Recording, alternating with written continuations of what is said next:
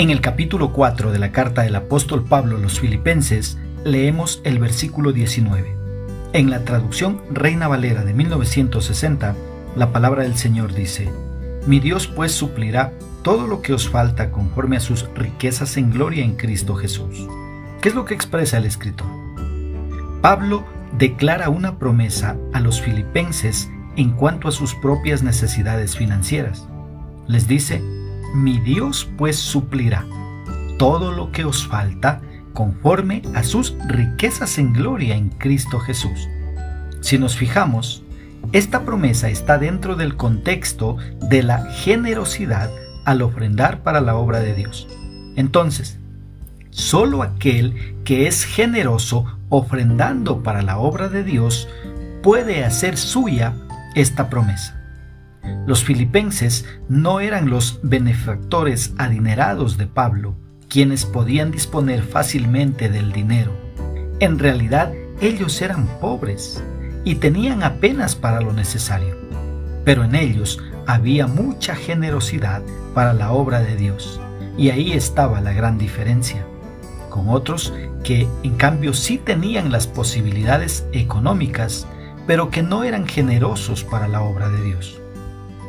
En un comentario, Spurgeon dice que Pablo está comentando, ustedes me han ayudado, pero mi Dios será su proveedor.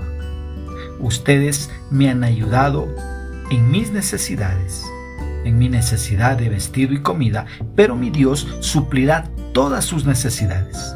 Me han ayudado algunos de ustedes dando de su pobreza, tomando de su escasa alacena, pero mi Dios suplirá todas sus necesidades conforme a sus riquezas en gloria. La promesa es el suplir todo lo que nos falta. Y esta promesa se refiere a suplir las necesidades de sus hijos fieles y generosos, pero no se debe confundir la necesidad con el deseo. Esta promesa le fue dada a los filipenses, aquellos que habían rendido sus finanzas y posesiones materiales para el servicio de Dios, y quienes sabían cómo dar con un corazón generoso, amable y correcto.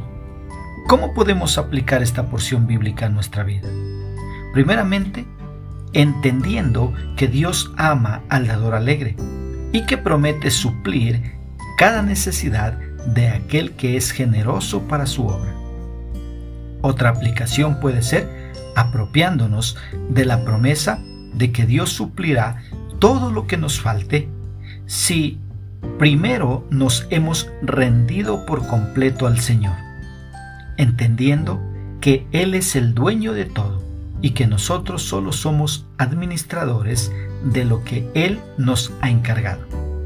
Que Dios nos ayude a poner por obra su palabra.